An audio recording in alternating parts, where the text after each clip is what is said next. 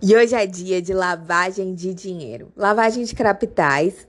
Vamos, mas antes de iniciar a leitura da lei, os comentários, vamos ler o artigo 3 da Convenção contra o Tráfico Ilícito de Entorpecentes e Substâncias Psicotrópicas, é, assinada em Viena em 1988 e incorporado ao direito brasileiro pelo Decreto 154 de 1991.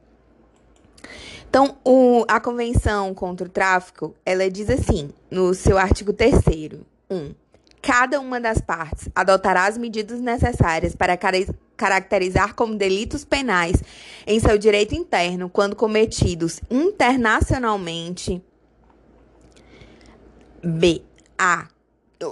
A linha I. A conversão ou a transferência de bens com conhecimento de que tais bens são procedentes de algum ou alguns dos delitos estabelecidos no inciso A desse parágrafo ou da prática de delitos ou delitos em questão com o objetivo de ocultar ou encobrir a origem ilícita dos bens ou de ajudar a qualquer pessoa que participe na prática do delito ou delitos em questão para fugir das consequências jurídicas de seus atos. Então, é, o Brasil se obrigou a reprimir o crime de dissimular a origem ilícita dos bens provenientes do tráfico ilícito de entorpecentes. Então, tanto que a primeira lei de lavagem do Brasil, ela era uma lei de primeira geração, cujo único crime antecedente era o crime de tráfico de drogas. Posteriormente, veio a Lei 9.613 de 98, que é a lei atual, e ela passou a prever um rol maior de infrações penais antecedentes. E com a as alterações promovidas pela Lei 12.683 de 2012, é que a Lei de Lavagem de Capitais passou a ser de terceira geração, porque se eliminou o rol de crimes antecedentes. Então, qualquer crime pode ser antecedente. Aí a origem ilícita é, é, dos recursos é necessário para a configuração do crime de lavagem, mas pode ser qualquer infração penal antecedente. Ok? Então vamos é, entender o, o, crime de lavagem. A lavagem de capitais está prevista na Lei 9.603 de 98, artigo capítulo 1 dos crimes de lavagem ou ocultação de bens, direitos e valores. Artigo 1 Ocultar ou dissimular a natureza, origem, localização, disposição, movimentação ou propriedade de bens, direitos ou valores provenientes direta ou indiretamente de infração penal. Inciso 1 ao quarto revogado pela Lei 12.683 de 2012, ou seja, pode ser qualquer infração penal antecedente pena, reclusão de 3 a 10 anos e multa. Então, a, aqui é o que configura, são, são múltiplas, é, é, múltiplas atividades que configuram um crime de lavagem, ocultar, dissimular, disponibilizar. E aí o pessoal diz que é o COI, né? É, é, salvo engano, circulação, ocultação é, e algo como reintrodução ao mercado de forma legal. Você não precisa é, fazer todas as etapas, mas tem que ser um dolo diverso da infração penal antecedente. Existe a, a possibilidade de autolavagem, ou seja, a pessoa que é, praticou infração penal antecedente, ela mesma lava o capital sem pessoa interposta, sem contratadoleiro, sem nada. Mas a conduta a ensejar a tipificação do crime de lavagem, ela deve ser adicional em relação ao crime antecedente. Não pode ser a mera, o mero exaurimento da infração penal antecedente. Por exemplo, é, não configura o crime de lavagem a conduta do agente que recebe propina decorrente de corrupção passiva e tenta viajar com ele em voo doméstico, escondendo as notas nos bolsos do paletó, na cintura ou dentro das meias. Também não configura o crime de lavagem de dinheiro o fato de ter sido descoberto e dissimular a natureza, ou seja, ele mentir a natureza do dinheiro, a origem, inventar uma desculpa lá. Porque isso é considerado mero exaurimento. Porém, como a gente já disse, é self-laundering. A autolavagem é possível. É... Na medida que o autor da infração penal antecedente é composto o proveito do crime, poderia simplesmente utilizar-se dos bens de valores à sua disposição, mas ele reinicia a prática de uma série de condutas típicas a imprimir a aparência de licitude do recurso utilizado com a prática de infração penal anterior. Ele não quer só usar, ele tem que usar com aparência lícita para ninguém incomodar ele. Outra coisa importante é que não há consunção entre a conduta de corrupção passiva e lavagem, quando a propina é recebida no exterior por meio de transação envolvendo offshore, na qual se evidencia a intenção de ocultar valores. Então, é, em, mandar para paraíso fiscal ou para empresa com contabilidade fora do Brasil, fazer todas essas palhaçadas, essas transações, é, caracteriza lavagem de dinheiro. Isso aí foi decidido no informativo 937 do STJ, do STF. É, vamos lá para a leitura do parágrafo 1 do artigo 1 da Lei de Lavagem. Incorre na mesma pena quem, para ocultar ou dissimular a utilização de bens, direitos ou valores provenientes de infração penal, 1. Um, os converte em ativos lícitos. 2. Os adquire, recebe, troca, negocia, dá ou recebe em garantia, guarda, tem em depósito, movimenta ou transfere. 3. Importa ou exporta bens com valores não correspondentes aos verdadeiros. Parágrafo 2. Incorre ainda na pena quem 1. Um, utiliza na atividade econômica ou financeira bens, direitos ou valores provenientes de infração penal. 2. Participa de grupo, associação ou escritório, tendo conhecimento de que sua atividade principal ou secundária é dirigida à prática de crimes previstos nessa lei. Parágrafo 3 a tentativa é punida nos termos do artigo 14 do Código Penal. Parágrafo 4. A pena será aumentada de 1 a 2 terços se os crimes definidos nessa lei forem cometidos de forma reiterada ou por, ou por intermédio de organização criminosa a, vale dizer que a pena base pode ser aumentada no que tange às circunstâncias do crime, também se a lavagem de dinheiro ocorre num contexto de múltiplas transações financeiras de múltipla transnacionalidade, o que interfere na ordem jurídica de mais de um Estado soberano. Foi decidido no informativo 866 do STF. Então, a pena é aumentada de 1 a 2 terços se os é, crimes forem praticados por meio de organização criminosa ou de forma reiterada. Parágrafo 4. Né? Agora, parágrafo 5.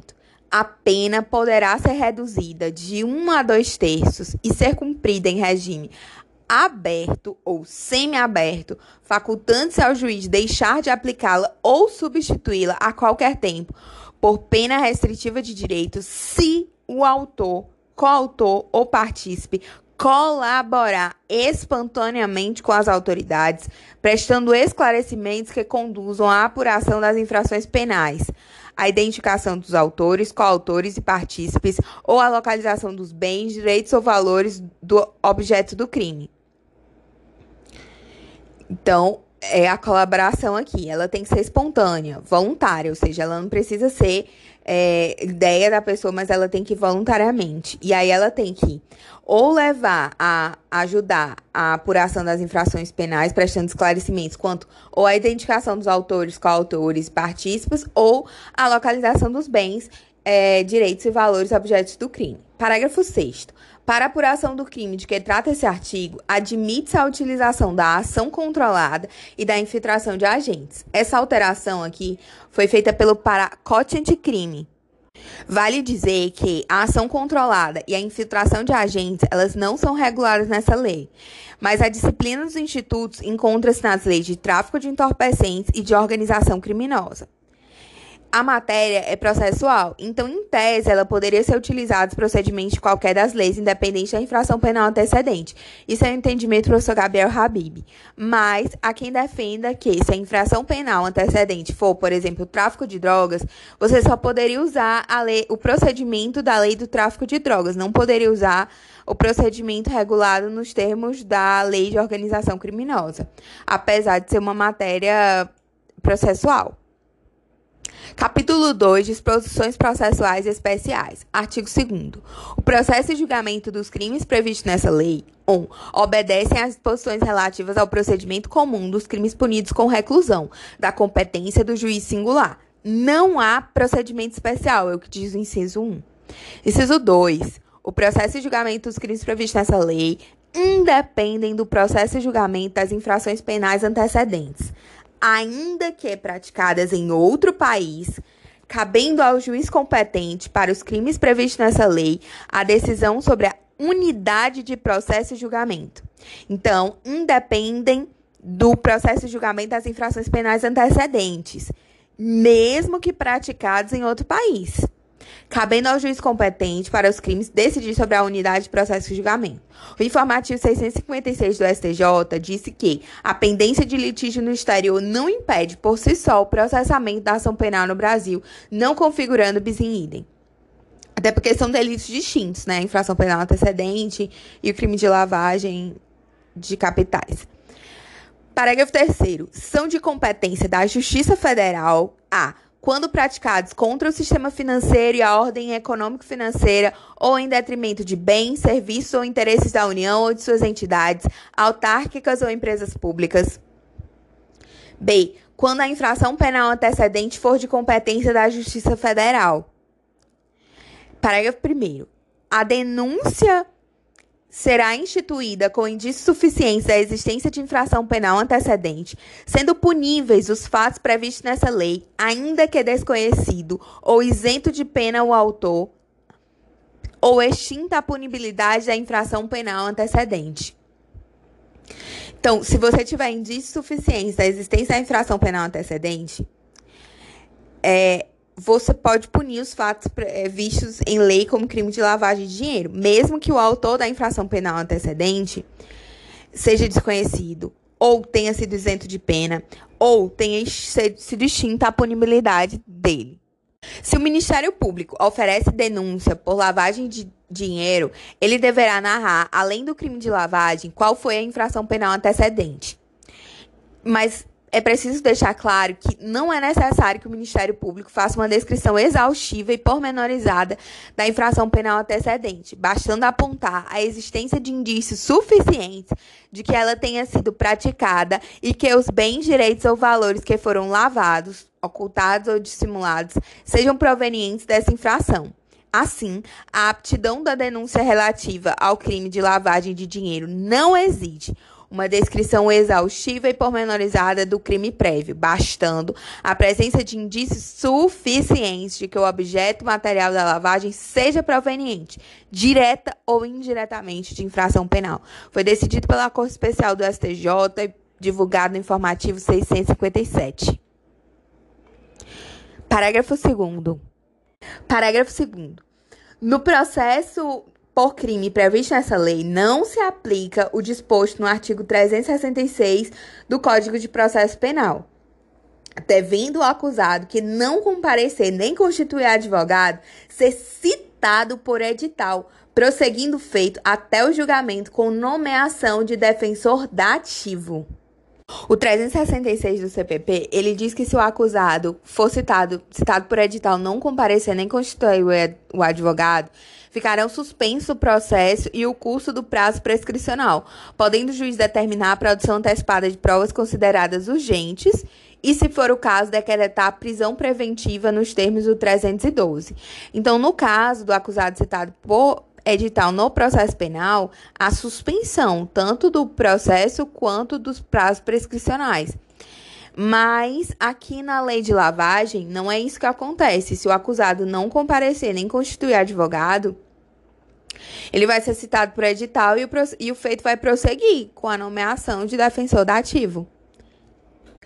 O artigo 3 está revogado e o artigo 4 diz que o juiz de ofício, a requerimento do Ministério Público ou mediante representação do delegado de polícia, ouvido o Ministério Público em 24 horas, havendo indícios suficientes de infração penal, poderá decretar medidas assecuratórias de bens, direitos ou valores do investigado ou acusado, ou existentes em nome de pessoas interpostas, de interpostas pessoas, que sejam instrumento, produto ou proveito dos crimes previstos nessa lei ou das infrações penais antecedentes. Eu vou reler o caput do artigo 4 O juiz, de ofício, a requerimento do Ministério Público ou mediante representação do delegado de polícia, ouvido o Ministério Público em 24 horas, havendo indícios suficientes de infração penal, poderá decretar medidas assecuratórias de bens, direitos ou valores do investigado ou acusado ou existentes em nome de interpostas pessoas, ou seja, não só no nome dele, que seja um instrumento, produto ou proveito dos crimes previstos nessa lei ou das infrações penais antecedentes. Parágrafo 1 do artigo 4 proceder-se-á a alienação antecipada para preservação dos valores dos bens, sempre que estiverem sujeitos a qualquer grau de deterioração ou depreciação, ou quando houver dificuldade para sua manutenção. Imagina que tem a apreensão de carros de luxo, de um, obras de arte Aliás, obras de arte não tem depreciação. Então, os dois, né? Você tem previsão de carros de luxo de, e de obras de arte. Os carros de luxo, eles vão depreciar. Se você não, não, não ligar a manutenção deles, eles vão ficar no pátio, eles vão perder valor, eles vão depreciar. Então, é melhor alienar eles, guardar o dinheiro em conta, é, do que você deixar eles lá no pátio mofando, no pátio da Polícia Federal. É, já as obras de arte, elas. Eu não sei se elas são de fácil conservação, na verdade, mas eu imagino que sim. Então, no caso delas que não. Que na minha opinião não tem essa depreciação, dá para guardar, é, ou fazer um convênio com a curadoria, um museu, e aí não precisa vender logo, mas no caso, os carros precisam. Parágrafo 2. O juiz determinará a liberação total ou parcial dos bens, direitos ou valores quando comprovada a licitude de sua origem, mantendo-se a constrição dos bens, direitos e valores necessários e suficientes à reparação dos danos e ao pagamento de prestações pecuniárias, multas e custas decorrentes da infração penal. Então, pode haver sim a liberação tanto total quanto parcial dos bens, direitos e valores, desde que comprovada a ilicitude da a licitude da sua origem, mas você mantém a constrição de bens, direitos e valores necessários e suficientes à reparação dos danos e ao pagamento de prestações pecuniárias, multas e custos decorrentes da infração penal. Parágrafo 3 Nenhum produto de liberaliza, liberação perdão, será conhecido sem o comparecimento pessoal do acusado ou de interposta pessoa a que se refere o caput desse artigo, podendo o juiz determinar a prática de atos necessários à conservação de bens, direitos ou valores, sem prejuízo do disposto no parágrafo 1. Parágrafo 4 poderão ser decretadas medidas assecuratórias sobre bens, direitos ou valores para reparação do dano decorrente da infração penal antecedente ou da prevista nessa lei, ou para pagamento de prestação pecuniária, multa e custas.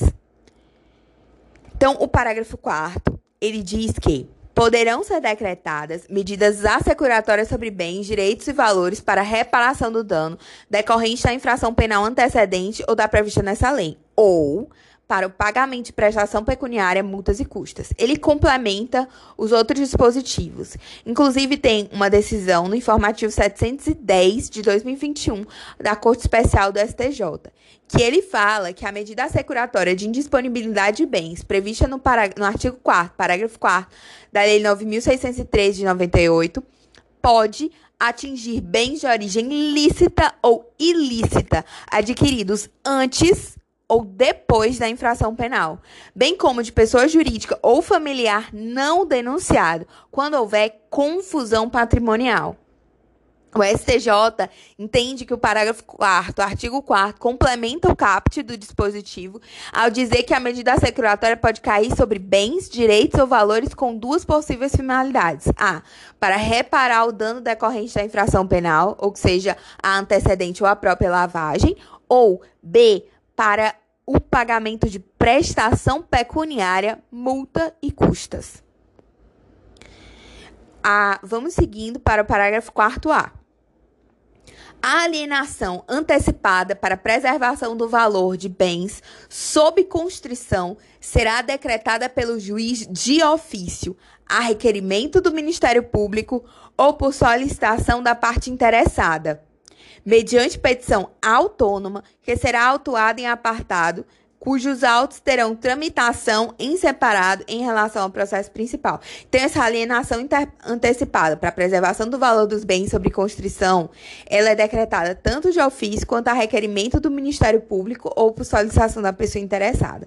Parágrafo 1 o requerimento de alienação deverá conter a relação de todos os demais bens, com a descrição e a especificação de cada um deles, informações sobre quem os detém e o local e o local onde se encontram. Parágrafo 2 o juiz determinará a avaliação dos bens nos autos apartados e intimará ao Ministério Público. Parágrafo 3 Feita a avaliação e dirimidas eventuais divergências sobre o respectivo laudo, o juiz, por sentença, homologará o valor atribuído aos bens e determinará sejam alienados em leilão ou pregão, preferencialmente eletrônico, por valor não inferior a 75% da avaliação. Então, aqui no parágrafo terceiro, a gente entendeu que o juiz homologa por sentença o valor atribuído aos bens. E esses bens, eles vão ser alienados por leilão ou pregão, preferencialmente eletrônico. E o valor pelo qual eles vão ser alienados não pode ser inferior a 75% da avaliação. Parágrafo 4. Realizado o leilão, a quantia apurada será depositada em conta judicial remunerada, adotando-se a seguinte disciplina. 1. Um, nos processos de competência da Justiça Federal e da Justiça do Distrito Federal, a. Os depósitos serão efetuados na Caixa Econômica Federal ou instituição financeira pública mediante documentação adequada para essa finalidade. B. Os depósitos serão repassados pela Caixa ou por outra instituição financeira para conta única do Tesouro Nacional, independentemente de qualquer formalidade, no prazo de 24 horas. Então, depende de finalidade, não depende de finalidade nenhuma. Você manda para a conta única do Tesouro e em 24 horas. C. Os valores devidos pela Caixa Econômica Federal ou por instituição financeira pública serão debitados à conta única do Tesouro Nacional em subconta de restituição. Pa inciso 2. Nos processos de competência da Justiça Estadual. A. Os depósitos serão efetuados em instituição financeira designada em lei preferencialmente pública de cada estado ou, na sua ausência, em instituição financeira pública da União. B. Os depósitos serão repassados para a conta única de cada estado na forma da respectiva legislação.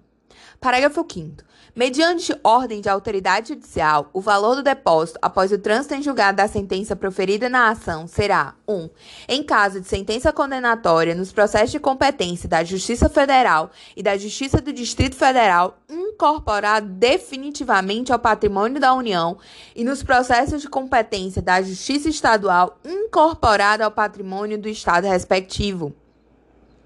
Parágrafo 5 Mediante ordem judicial de autoridade judicial, o valor do depósito após o trânsito em julgado da sentença na ação penal será, em, inciso 2, em caso de sentença absolutória extintiva da punibilidade, colocado à disposição do réu pela instituição financeira, acrescido da remuneração da conta judicial.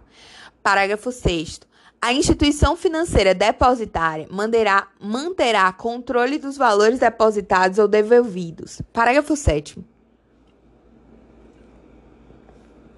Serão deduzidos da quantia apurada no leilão todos os tributos ou e multas incidentes sobre o bem alienado, sem prejuízo das iniciativas que, no âmbito da competência de cada ente da federação, venham desonerar bens sobre construção judicial daquele ônus. Parágrafo 8. Feito o depósito a que se refere o parágrafo 4 desse artigo, os autos de alienação serão apensados aos do processo principal. Parágrafo 9. Terão apenas efeito devolutivo os recursos interpostos contra as decisões proferidas no curso do procedimento previsto nesse artigo. Então, apenas efeito devolutivo nos recursos interpostos contra as de decisões no curso do procedimento. Parágrafo 10. Sobrevindo o trânsito em julgado sentença penal condenatória em favor, conforme o caso, da União do Estado ou do Estado, 1. A perda dos valores depositados em conta remunerada e da fiança. 2. A perda dos bens não alienados antecipadamente e daqueles aos quais não foi dada destinação prévia. E 3. A perda dos bens não reclamados no prazo de 90 dias após o trânsito em julgado da sentença condenatória, ressalvado o direito do, de lesado ou de terceiro de boa-fé. Parágrafo 11. Os bens a que se referem os incisos 2 e 3 do parágrafo 10 desse artigo serão adjudicados ou levados a leilão, depositando-se o saldo na conta única do respectivo ente. Parágrafo 12. O juiz determinará ao registro público competente que emita documento de habilitação à circulação e utilização de bens colocados sob uso e custódia das entidades a que se refere o caput desse artigo. Parágrafo 13. Os recursos decorrentes da alienação antecipada de bens, direitos e valores oriundos do crime, do crime de tráfico ilícito de drogas e que tenham sido objeto de dissimulação e ocultação nos termos dessa lei permanecem submetidos à disciplina definida em lei específica. Na lei antidrogas, é, os valores eles vão para um Fundo Nacional Antidrogas Artigo 4b. A ordem de prisão de pessoas ou medidas assecuratórias de bens, direitos ou valores poderão ser suspensas pelo juiz, ouvido o Ministério Público, quando a sua execução imediata puder comprometer as investigações. Tanto a prisão quanto as medidas assecuratórias de bens e direitos, eles podem ser suspensos quando a execução imediata puder comprometer as investigações. Artigo 5 quando as circunstâncias o aconselharem, o juiz, ouvido o Ministério Público, nomeará a pessoa física ou jurídica qualificada para administração de bens, direitos ou valores sujeitos a medidas assecuratórias mediante termo de compromisso. Artigo 6 A pessoa responsável pela administração dos bens 1. Um, fará jus à remuneração fixada pelo juiz, que será satisfeita com o produto dos bens objetos da administração. 2 prestará, por determinação judicial, informações periódicas da situação dos bens sob sua administração, bem como explicações e detalhamentos sobre investimentos e reinvestimentos realizados. Parágrafo único. Os atos relativos à administração dos bens sujeitos a medidas assecuratórias serão levados ao conhecimento do Ministério Público, que requerá o que entender cabível. Capítulo 3 dos efeitos da condenação. Artigo 7. São efeitos da condenação, além dos previstos no Código Penal: 1. Um, a perda em favor da União e dos Estados, no ca nos casos de competência da Justiça Estadual, de todos os bens, direitos e valores relacionados, direto ou indiretamente à prática dos crimes previstos em lei, inclusive aqueles utilizados para prestar a fiança, ressalvado o direito do lesado ou do terceiro de boa-fé. 2. A interdição do exercício do cargo ou função pública de qualquer natureza e de diretor, de membro de conselho de administração ou de gerência das pessoas jurídicas referidas no artigo 9 pelo dobro do tempo da pena prevista, da pena privativa de liberdade aplicada. Então, bolsa de valores, administradores de cartão de crédito, esse tipo de pessoa, eles não podem ser membro de conselho, diretor, gerência, pelo dobro de tempo da pena privativa de, de liberdade, e além da interdição do exercício de cargo ou função pública de qualquer natureza.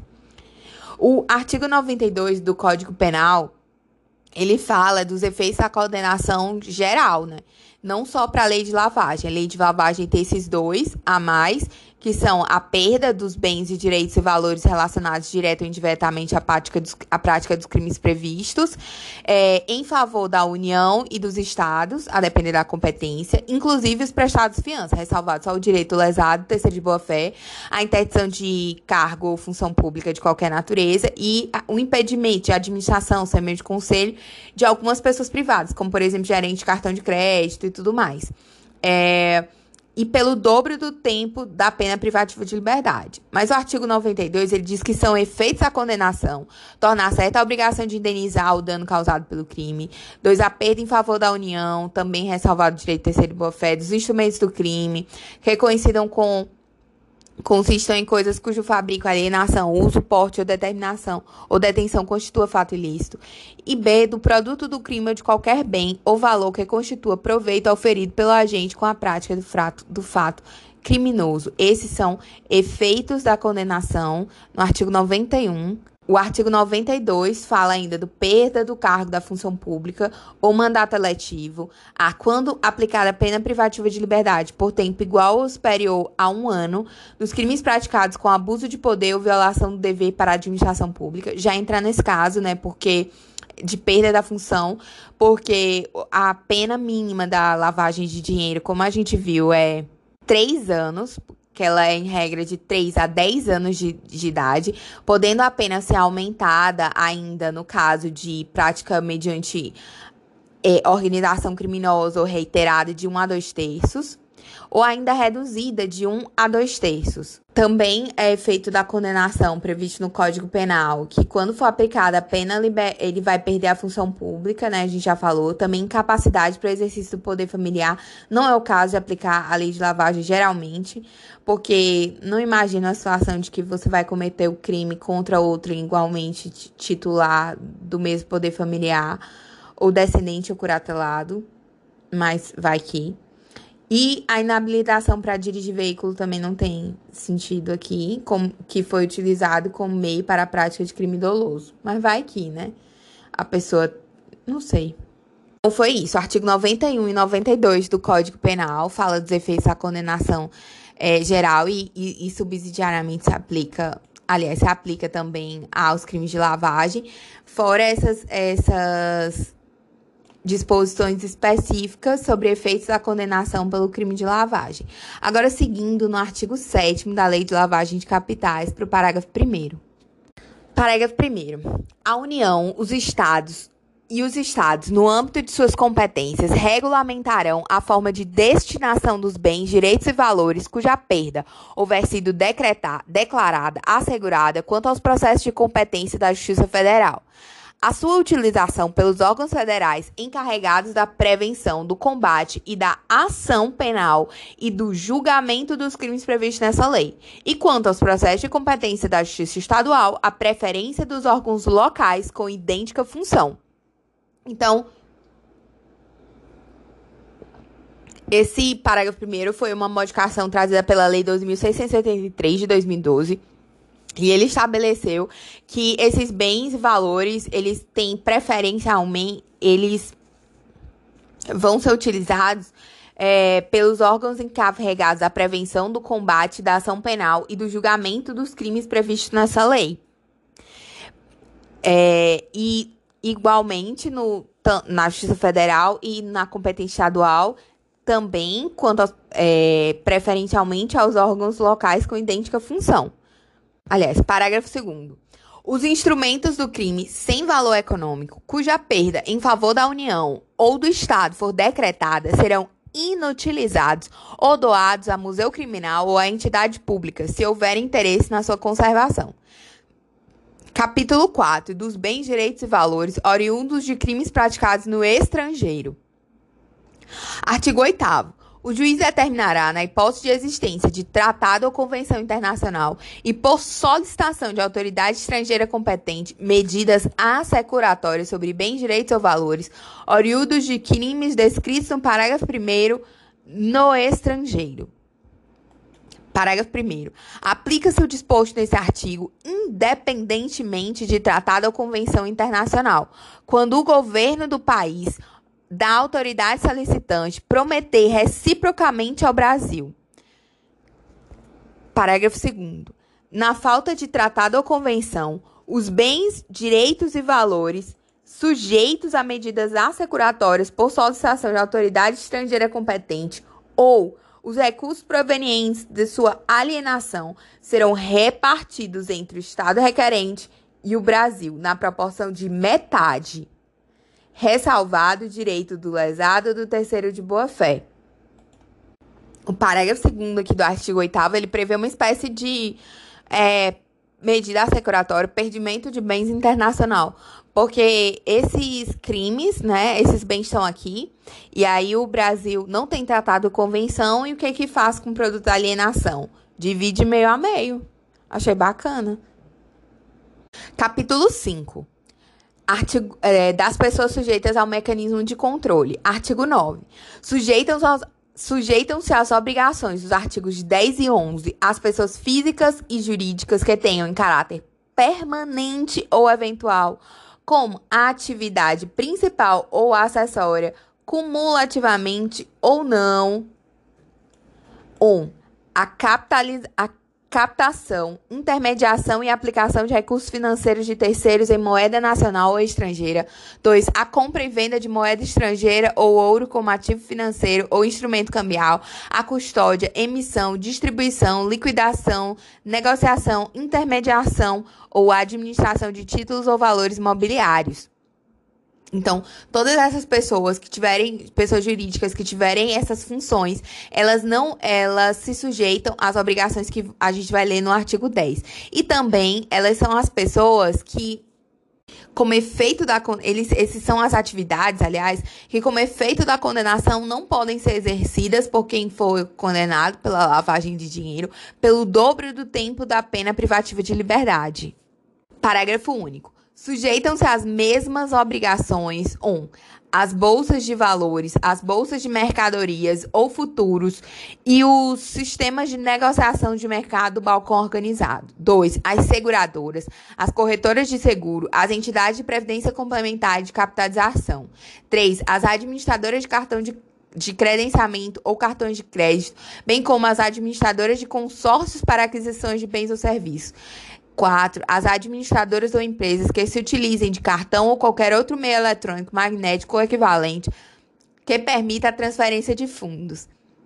5. As empresas de arrendamento mercantil, leasing, as empresas de fomento comercial, factoring, as empresas do Simples de Crédito, empresas simples de crédito, ESC e sexto, as sociedades que, mediante sorteio, método assemelhado, exploração de loterias, inclusive de aposta, de cota fixa ou outras sistemáticas de captação de apostas com pagamento de prêmios, realizem distribuição de dinheiro, de bens móveis, de bens imóveis ou de outras mercadorias ou serviços, bem como concedam descontos na sua aquisição ou contratação.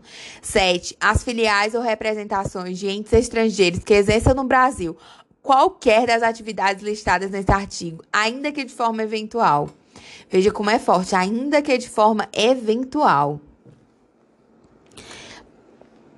Pa oitavo, as demais entidades cujo funcionamento dependa de autorização do regulador de mercados financeiros, de câmbio, de capitais e de seguros, Sexto, as demais entidades cujo funcionamento dependa de autorização de órgão regulador de mercado financeiro de, capitais, de câmbio de capitais e seguros. É, repetir, né? 9. As pessoas físicas ou jurídicas, nacionais ou estrangeiras que operem no Brasil com agentes, dirigentes, procuradoras, comissionárias ou qualquer forma representem interesses de ente estrangeiro que exerça qualquer das atividades referidas nesse artigo. Décimo, as pessoas físicas ou jurídicas que exerçam atividade de promoção imobiliária de, ou compra e venda de imóveis. 11. As pessoas físicas ou jurídicas que comercializem joias, pedras e metais preciosos, obras de arte e antiguidades. 12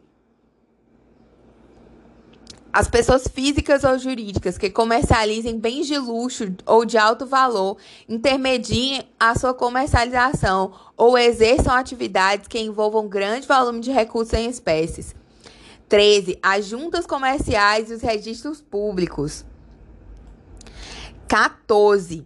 As pessoas físicas ou jurídicas que prestem, mesmo que eventualmente, serviços de assessoria, consultoria, contadoria, auditoria, aconselhamento ou assistência de qualquer natureza em operações. A. De compra e venda de imóveis, estabelecimentos comerciais ou industriais ou participações societárias de qualquer natureza. B. De gestão de fundos, valores mobiliários ou outros ativos. C. De abertura ou gestão de contas bancárias, de poupança, de investimento, de valores imobiliários. D. De criação, exploração ou gestão de sociedade de qualquer natureza. Fundações, fundos fiduciários ou estruturas análogas. E. Financeiras, societárias ou imobiliárias. D de alienação ou aquisição de direitos sobre contratos relacionados às atividades desportivas ou artísticas profissionais. 15. Pessoas físicas ou jurídicas que atuem na promoção, intermediação, comercialização, agenciamento ou negociação de direitos de transferência de atletas, artistas ou feiras, exposições ou eventos similares. similares. 16. As empresas de transporte ou de guarda de valores a empresa de transporte ou guarda de valores. 17. As pessoas físicas ou jurídicas que comercializem bens de alto valor de origem rural, animal ou intermediem sua comercialização. 18. As dependências no exterior das entidades mencionadas nesse artigo por meio de sua matriz no Brasil, relativamente a residente no Brasil.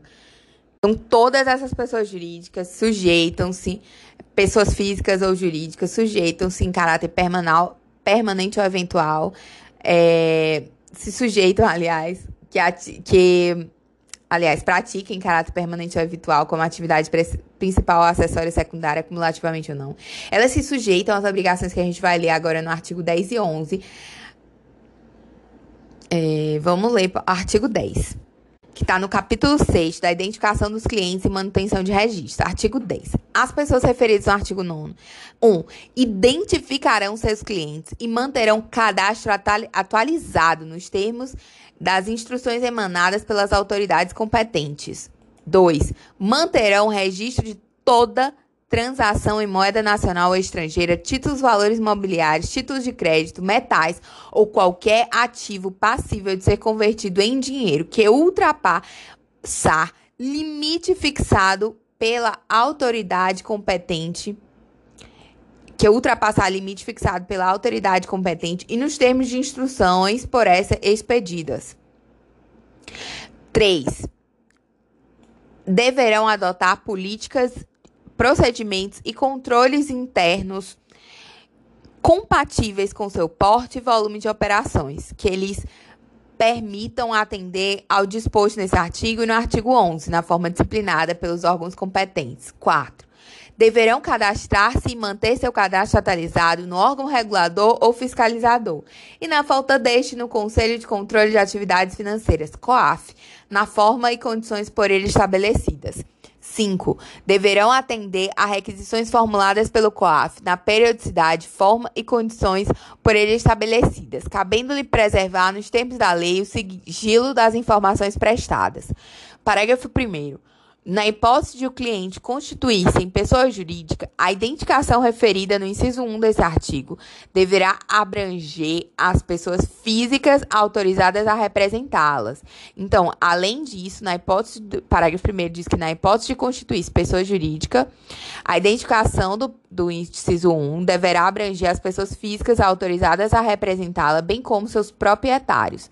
Parágrafo 2 os cadastros e registros referidos nos incisos 1 e 2 desse artigo deverão ser conservados durante o período mínimo de cinco anos, a partir do encerramento da conta ou da conclusão da transação, prazo este que poderá ser ampliado pela autoridade competente. Então, prazo mínimo de cinco anos para manutenção dos registros poderá ser ampliado pela autoridade competente.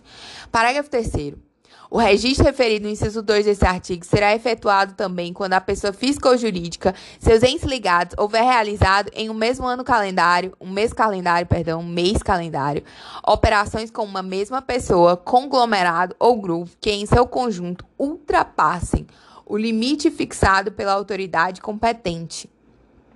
Artigo 10A. O Banco Central manterá, registro centralizado, formando cadastro geral de correntistas e clientes de instituições financeiras, bem como seus procuradores. Capítulo 7 da Comunicação de Operações Financeiras. Artigo 11. As pessoas referidas no artigo 9, que mexe com dinheiro, 1 dispensarão especial atenção às operações que, nos termos de instruções emanadas das autoridades competentes, possam constituir-se sérios indícios de crimes previstos nessa lei. Então, essa previsão só faz lembrar a teoria da cegueira deliberada ou Willful Blindness Doctrine, que diz que, que se desenvolveu nos Estados Unidos, né? E aí ela diz que não é possível permitir que a ignorância propositada seja defesa à imputação de crime, motivo pelo qual a autocolocação em situação de ignorância deve ter as mesmas consequências dos casos de conhecimento efetivo acerca das circunstâncias do tipo. Então, aqui está dizendo que eles têm a obrigação de comunicar quando eles é, ver, verificarem sérios indícios de crime. Eles não podem se colocar na cegueira deliberada, eles não podem se colocar, autocolocar na ignorância. Eles têm a obrigação de comunicar. E dois, deverão comunicar ao COAF, abstendo-se de dar ciência de tal ato a qualquer pessoa, inclusive aquela que se refere à informação no prazo de 24 horas. O que, que eles vão comunicar ao COAF? A de todas as transações referidas no inciso 2 do artigo 10, acompanhadas da identificação de que trata o artigo 1, o inciso 1, perdão, do mencionado artigo. B. Das operações referidas no inciso 1, 3. Deverão comunicar ao órgão regulador ou fiscalizador da sua atividade ou na sua falta ao COAF, na periodicidade, forma e condições por ele estabelecidas, a não ocorrência de propostas, transações ou operações passíveis de serem comunicadas nos termos do inciso 2. Então, eles comunicam, inclusive, a não ocorrência de, de, de transações passíveis de comunicação. Parágrafo 1. As autoridades competentes nas instruções referidas no inciso 1 desse artigo elaborarão relação de operações que, por suas características, no que se refere às partes envolvidas, valores, formas de realização, instrumentos utilizados ou pela falta de fundamento econômico legal, possam configurar a hipótese nele prevista. Parágrafo 2. Comunicação, as comunicações de boa-fé feitas na forma desse artigo não acarretarão responsabilidade civil ou administrativa. Parágrafo 3. O COAF disponibilizará as comunicações recebidas com base no inciso 2 aos respectivos órgãos responsáveis pela regulação ou fiscalização das pessoas a que se referem o artigo 9 Artigo 11-A. As transferências internacionais e os saques em espécie deverão ser previamente comunicados à instituição financeira, os termos, limites, prazos e condições fixados pelo Banco Central. Capítulo 8 da responsabilidade administrativa. Artigo 12.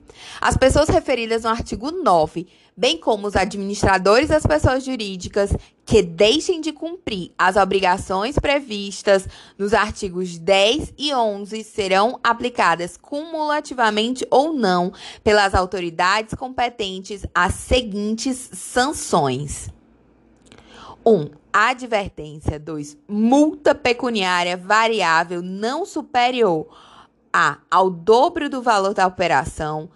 B. Ao dobro do lucro real obtido ou que presumivelmente seria obtido pela realização da operação. C. Ao valor de 20 milhões de reais. Eu achei bacana limitar essa multa a, ao dobro do valor da operação, dobro do lucro, ou então a mísera quantia de 20 milhões de reais. Vamos para o inciso 3. Também tem a sanção de inabilitação temporária pelo prazo de 10 anos para o exercício do cargo de administrador de pessoas jurídicas. Quatro, é, referidas no artigo 9. 4 cassação ou suspensão de autorização para o exercício da atividade, operação ou funcionamento. Parágrafo 1. A pena de advertência será aplicada por irregularidade no cumprimento das instruções referidas nos incisos 1 e 2 do artigo 10. Parágrafo 2. A multa será aplicada sempre que as pessoas referidas no artigo 9, por culpa ou dolo, 1. Um, deixarem de sanar as irregularidades objetos da advertência no prazo estabelecido, assinado pela autoridade, assinalado pela autoridade competente. Então, a multa será sempre aplicada às pessoas referidas por, no artigo 9, que por culpa ou dolo deixarem de sanar as irregularidades objeto da advertência no prazo assinado pela autoridade competente. 2. Não cumprirem o disposto nos incisos 1 a 4 do artigo 10. 3. Deixarem de atender no prazo estabelecido a requisição fundada nos termos do inciso 5 do artigo 10. 4. Descumprirem vedação ou deixarem de fazer a comunicação a que se refere o artigo 11. 3, parágrafo 3 A inabilitação temporária será aplicada quando forem verificadas infrações graves quanto ao cumprimento das obrigações constantes na lei e quando ocorrer reincidência específica devidamente caracterizada em transgressões anteriormente punidas com multa. Então, reincidência específica em transgressões com multa é, gera inabilitação temporária, assim como infrações graves é, quanto ao cumprimento das obrigações constantes em lei. O que é que causa multa? Multa causa é, deixar de sanar irregularidade, objeto de advertência, não cumprir o disposto no 1 a 4 do artigo 10 e deixar de atender no prazo a requisição formulada no inciso 5 do 10. E também descumprir vedação ou deixar de fazer comunicação.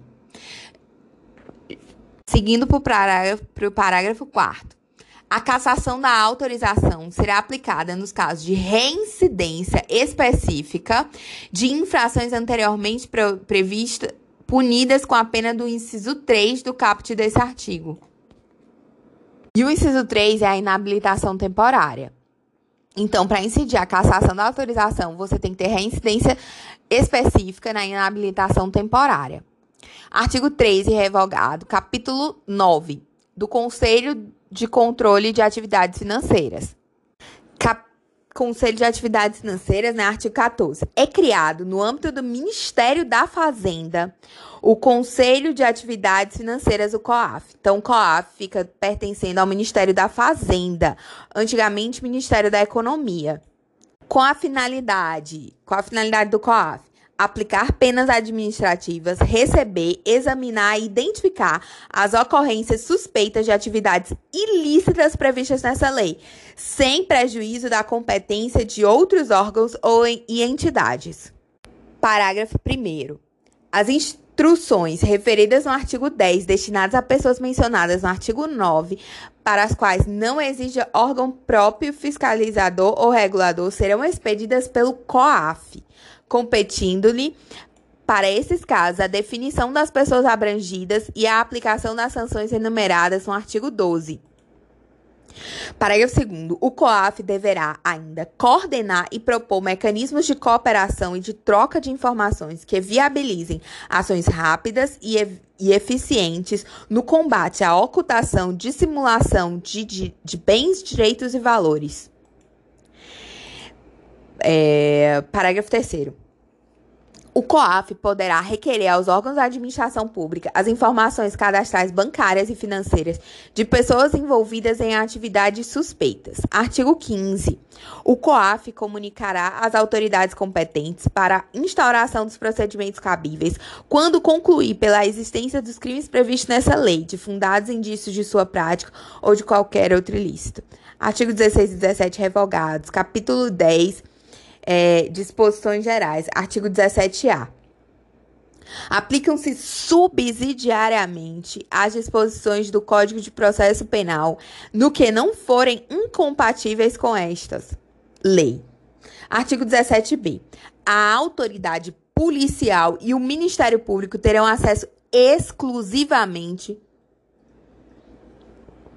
aos dados cadastrais do investigado, que informam qualificação pessoal, filiação e endereço independentemente de autorização judicial, mantidos pela Justiça Eleitoral, pelas empresas telefônicas, pelas instituições financeiras, pelos provedores de internet e pelas administradoras de cartão de crédito. Então, a polícia e o Ministério Público terão acesso exclusivamente aos dados cadastrais do investigado, que informem qualificação pessoal, filiação, endereço, independente de autorização judicial, que estejam na Justiça Eleitoral, em empresas telefônicas, em instituições financeiras, em provedores de internet, em administradores de cartão de crédito. Artigo 17c. Os encaminhamentos às instituições financeiras e tributárias em resposta a ordens judiciais de quebra ou transferência de sigilo deverão ser sempre que determinado em meio informático e apresentados em arquivos que possibilitem a migração de informações para os autos de processo sem redigitação. Artigo 17d. Em caso de indiciamento de servidor público, este será afastado sem prejuízo da remuneração e demais direitos previstos em lei, que, até que o juiz competente autorize em decisão fundamentada o seu retorno. O indiciamento, ele é um procedimento feito pela autoridade policial que preside inquérito, é, que é não significa culpa ou condenação, mas indica a submissão de alguém ao inquérito policial. Você concentra as investigações naquela pessoa, ou o delegado entende que ele deve ter algo, uma resposta para dar. Mas o Supremo considerou inconstitucional a previsão legal que determina o afastamento do servidor público pelo simples fato de ele ter sido indiciado pela prática de crime. Eu acho isso um absurdo, mas enfim, o Supremo entendeu dessa maneira é, que esse afastamento é inconstitucional e porque na opinião do Supremo, que é a que importa, o afastamento do servidor somente se justifica quando ficar demonstrado nos autos que existe risco caso ele continue no desempenho de suas funções e que o afastamento é medida eficaz e proporcional para se tutelar a investigação e a própria administração pública. Tais circunstâncias precisam ser apreciadas pelo Poder Judiciário. Entenda, ele entendeu que é isso, é ilegal, é inconstitucional esse dispositivo. Artigo 17 é: a Secretaria da Receita Federal do Brasil conservará os dados fiscais dos contribuintes pelo prazo mínimo de cinco anos, contado a partir do início do exercício seguinte ao da declaração de renda respectiva ou do pagamento do tributo. Artigo 17F. O tratamento de dados pessoais pelo COAF 1. Um, será realizado de forma estritamente necessária para o atendimento de suas finalidades legais. 2. Garantirá a exatidão e a atualização dos dados, respeitadas as medidas adequadas para a eliminação ou retificação de dados inexatos. 3. Não superará o período necessário para o atendimento às suas finalidades legais. 4. Considerará, na hipótese de compartilhamento, a sua realização por intermédio de comunicação formal, com garantia de sigilo, certificação do destinatário e estabelecimento de instrumentos efetivos de apuração e correção de eventuais desvios cometidos em procedimentos internos. Quinto, garantirá níveis adequados de segurança, respeitadas as medidas técnicas e administrativas para impedir acessos, destruição, perda, alteração, comunicação, compartilhamento, transferência ou difusão ou difusão não autorizadas ou ilícitas.